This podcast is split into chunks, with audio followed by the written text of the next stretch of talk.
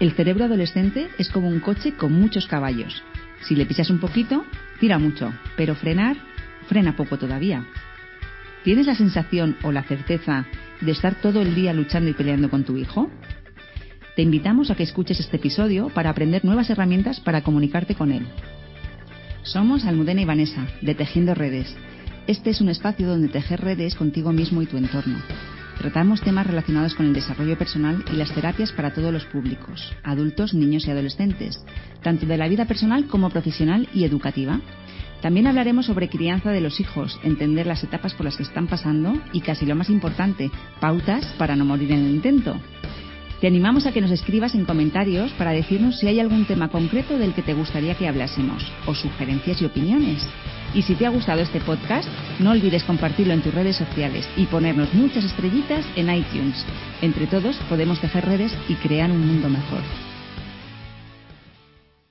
Sí, todos hemos sido adolescentes.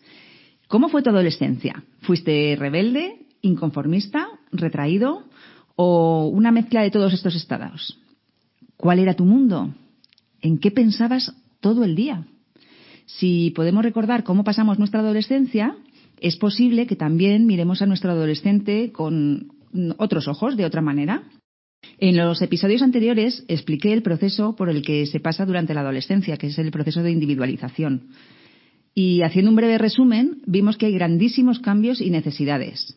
Por un lado, el factor físico, en el que los cambios en su cuerpo son muy evidentes, pero que muchos todavía no están preparados, madurativamente hablando, para reconocerlos y asimilarlos de una manera natural y relajada.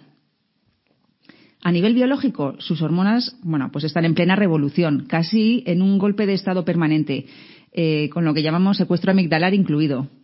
Y esto eh, les lleva a cambios emocionales muy bruscos. Y además, eh, todo esto aderezado con una revolución sexual. Así que, bueno, pues es una etapa de revolución absoluta. Piensa en cuando era pequeño tu hijo y le, y le vestías, le, disfrazabas para, para, carnavales, para las funciones del colegio, pues de, de, todo, ¿no? Desde superhéroe a astronauta, pasando por león o pastorcillo, de cualquier cosa. Y estaba monísimo, le hacíamos fotos. Pues bien, los adolescentes hacen lo mismo se disfrazan, se prueban muchos disfraces hasta que encuentran el que les encaja a ellos, que es su personalidad. Se van probando diferentes personalidades hasta que encuentran la, que es suya. Esto es parte del proceso de crecimiento, pero no es el destino final. Lo que son ahora no es un reflejo de lo que serán más tarde. Te propongo un ejercicio. Para ello, te invito a que cojas un, papel y un boli o el cuaderno si estás utilizando un cuaderno para hacer todos los ejercicios que vamos proponiendo en los diferentes episodios y vayas apuntando los adjetivos que describen al adolescente que tienes en casa. Yo voy a ir diciendo una serie de adjetivos a ver cuáles coinciden con el que tienes en casa. Empezamos. Obediente. Ordenado Colaborador en las tareas de casa. Sonriente. Cariñoso. Responsable. Educado. Estudioso. Empático. Le gusta hacer planes en familia. Hace un uso responsable de la tecnología. Capacidad de autorregulación emocional Vale, pues ya tienes los que sí han coincidido. Ahora voy a enumerar otra serie de adjetivos y también tienes que ver cuántos de esos adjetivos describen al, adolescente que tienes en casa. Empiezo. Desordenado. Falta de empatía. Egoísta. Con muchos cambios de humor. Oculta cosas. Miente poco cariñoso, irresponsable, sin motivación en los estudios, desobediente, rebelde, contestón, solo le importan sus amigos, hace un uso excesivo de la tecnología, sin capacidad de regulación emocional. Se cree que todo lo sabe. Pues bien, si la mayoría de los objetivos que coinciden con nuestro adolescente están en la segunda lista, tenemos una buena noticia para ti. Enhorabuena, tienes un adolescente sano. Esto no son matemáticas, pero si el adolescente que tienes en casa cumple todo lo de la primera lista, sería un adolescente ideal, que rara vez es cierto. Y además de ser así, es muy probable que en un futuro este adolescente tenga problemas serios de exigencia, de complacencia, sumisión, depresión, y todo ello por no estar a la altura de lo que él espera de sí mismo o los demás esperan de él en algún momento de su vida. Y estos casos normalmente nos llegan al centro, a Vanessa y a mí, cuando ya son adultos. Esto, como os digo, no son matemáticas. Siempre existe la excepción que confirma la regla, pero por lo general suele ser así. Un adolescente sano tiene que pasar por esta etapa cumpliendo más las características de la segunda lista que de la primera. Por ello, mm, eh, nuestro objetivo es enfocarnos en la educación a largo plazo, aprendiendo a ser un, guía y facilitador en el que nuestros hijos puedan confiar, lo que en el, en el episodio, en episodios anteriores llamábamos el puerto seguro, que puedan mm, venir a nosotros en caso de que necesiten ayuda y, por supuesto, mm, durante todo el proceso de adolescencia, ser un sostén para ellos. Ahora, imagina que te regalan un manzano y lo empiezas a cuidar y a regar y lo abonas y, y lo podas cuando llega el momento de poda y todo ello con la esperanza de que algún día te dé rosas y se convierta en un rosal. ¿No sería absurdo?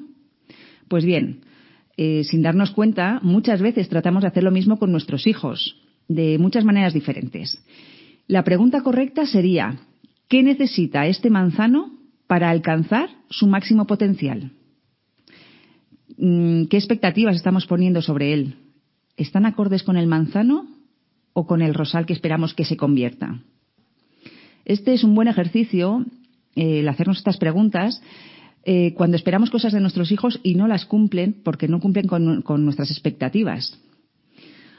Entonces, eh, ¿cómo podemos respetar su individualidad, ese proceso de individualización y quién realmente son ellos? Su ser, en mayúsculas.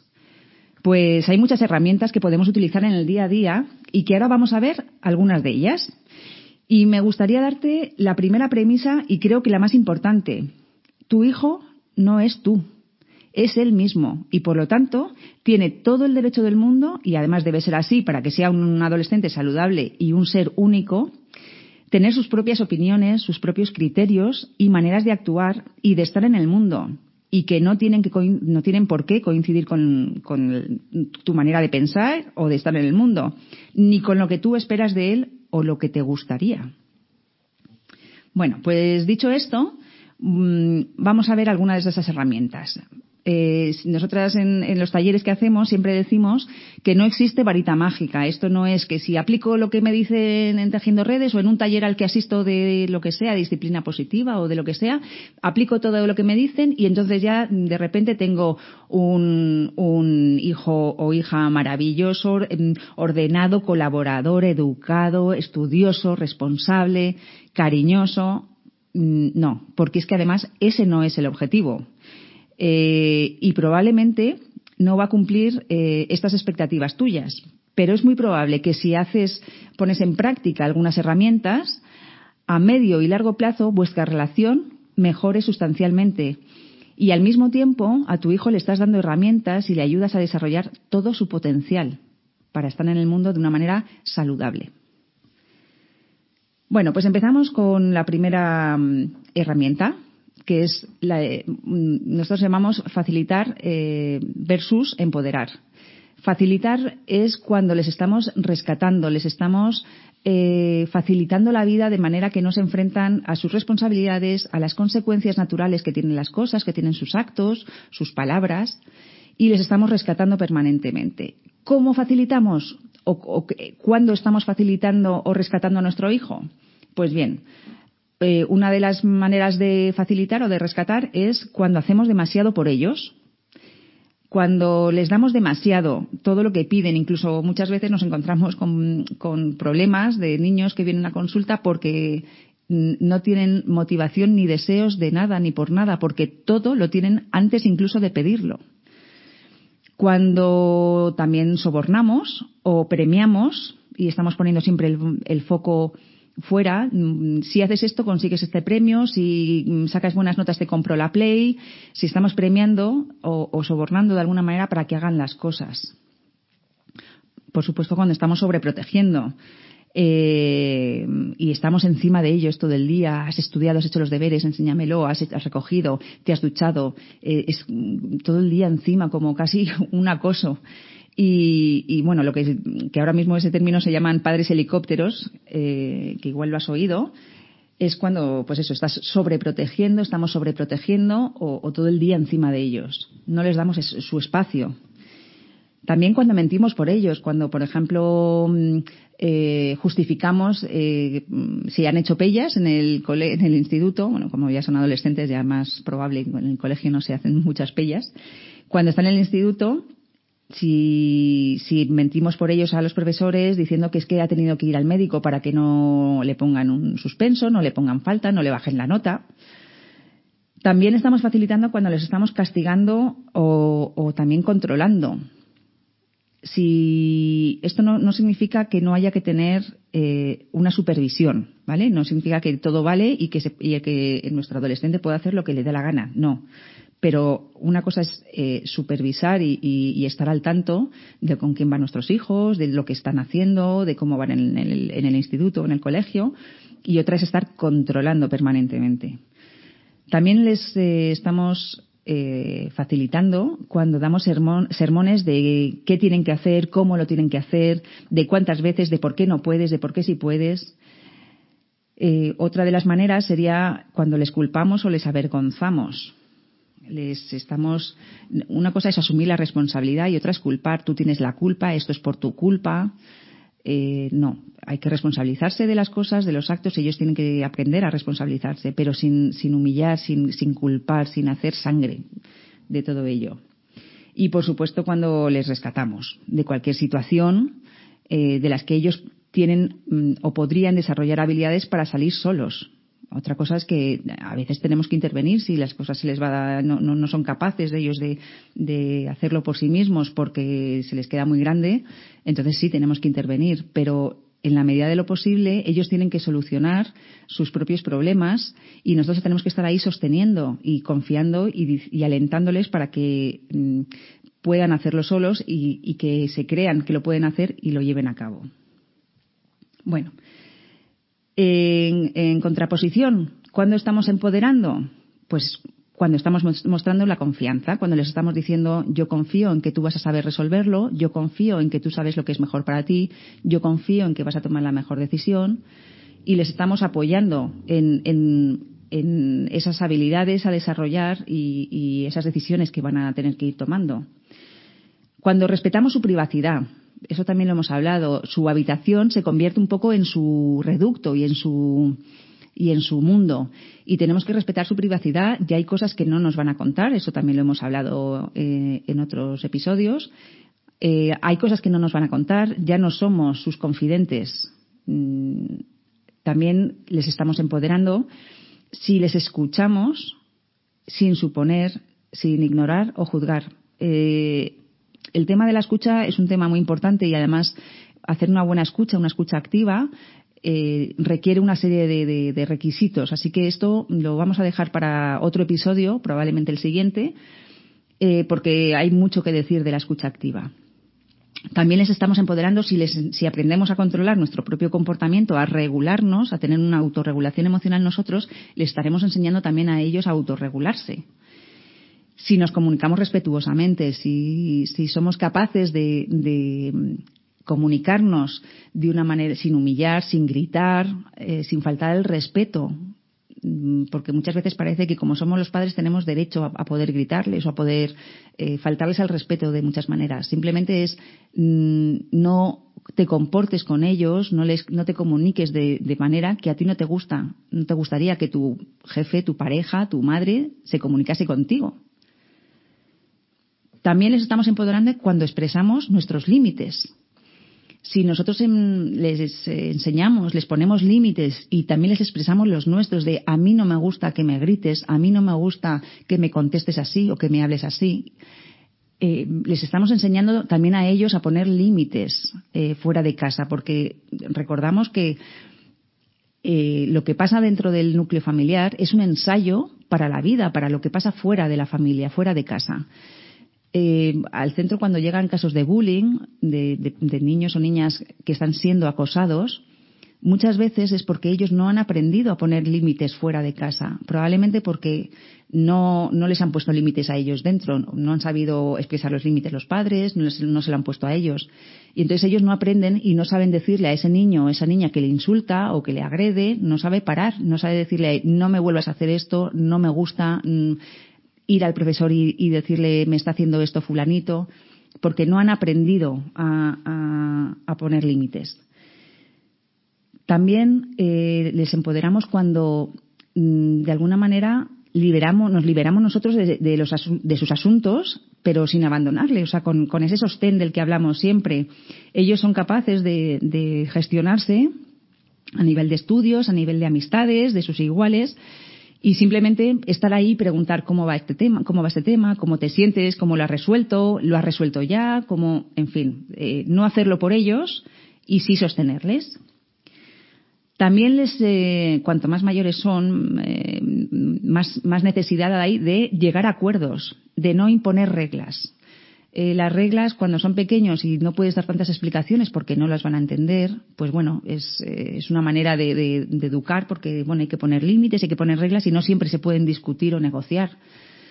Cuando son adolescentes, mm, tenemos que utilizar esta herramienta lo máximo posible, porque llega un momento en que tú no puedes obligar a tu hijo a estudiar.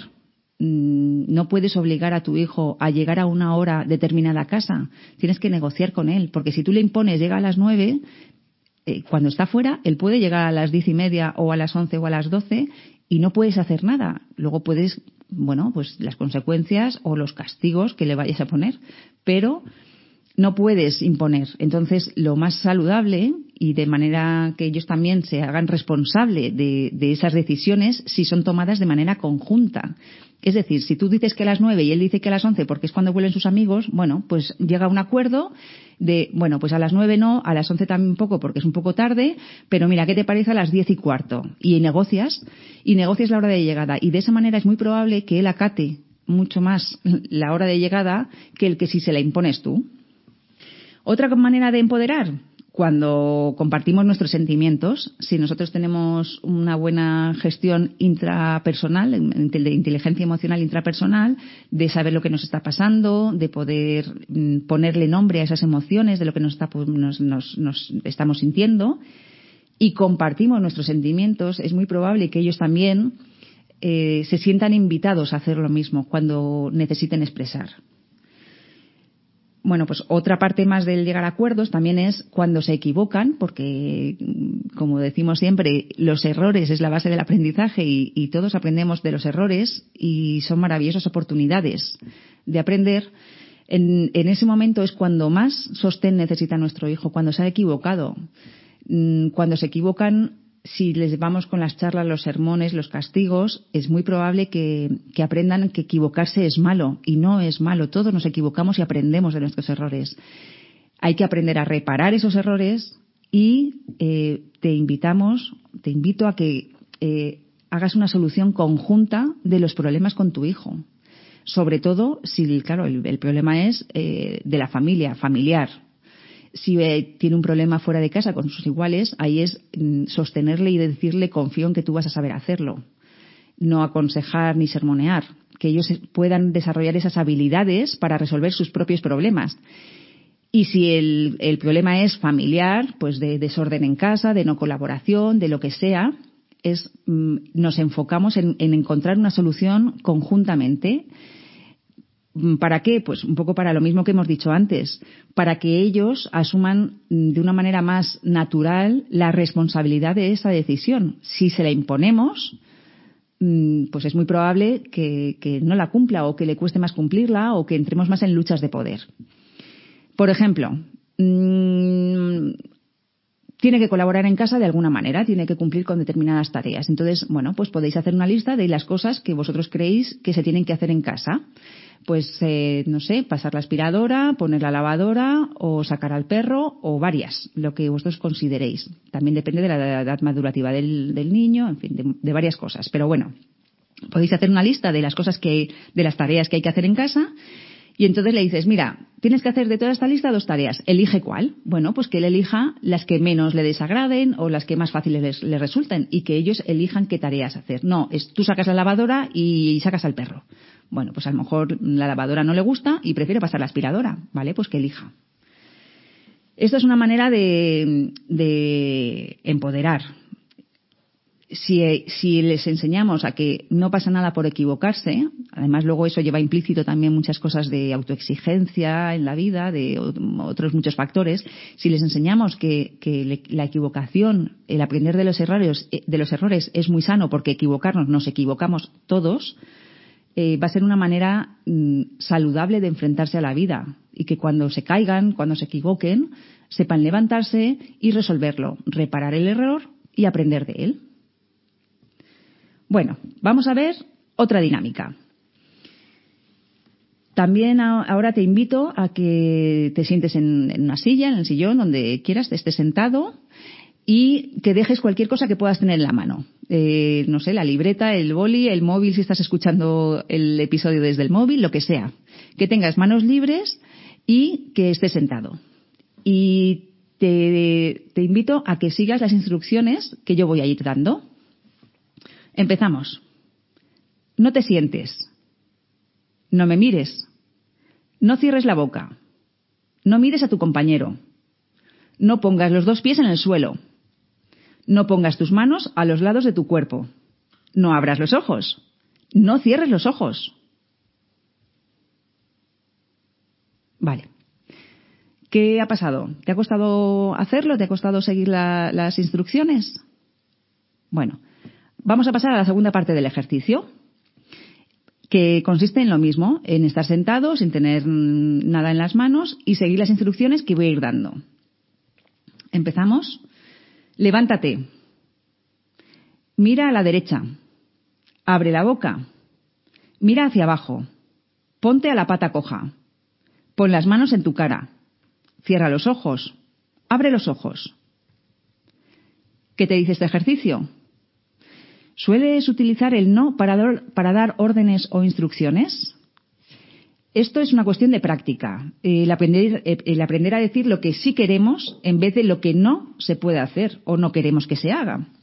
Y para los cerebros de las personas entre 0 y 99 años es mucho más sencillo pensar en lo que sí podemos hacer o lo que se espera de nosotros en vez de lo que no podemos hacer y además es que mm, nos están diciendo no puedes hacer esto y tenemos que al, mismo tiempo buscar lo que sí podemos hacer. O sea, esto no, pero qué sí. Así que esto aumenta sustancialmente las posibilidades de error en la comunicación. Y es que además nuestro cerebro, el cerebro humano, no registra el no. Si yo te digo, no pienses en un Ferrari rojo, no pienses en un Ferrari rojo, no pienses en un Ferrari rojo, ¿en qué has pensado? Pues bien, el cerebro no registra el no. Esto no quiere decir que nuestros hijos, nuestro, desde que nacen, no deban escuchar el no. Al contrario, eh, el, esto no es también aprender a poner límites y que tienen que además estar claros. Tiene que ser un no mm, de no, rotundo. Y además tiene que aprender también a frustrarse. Y nos aprendemos la, la frustración a través de los noes. Pero bueno, este es otro tema eh, que no vamos a entrar ahora. Eh, hay más herramientas que podemos utilizar para tener una mejor comunicación y relación con nuestros hijos, pero hoy ya no me va a dar tiempo a más. Así que en el próximo episodio te daré más herramientas de comunicación. Y para cerrar este episodio de podcast, nos, nos gustaría, Vanessa y a mí, que te fueses con al menos una idea clara.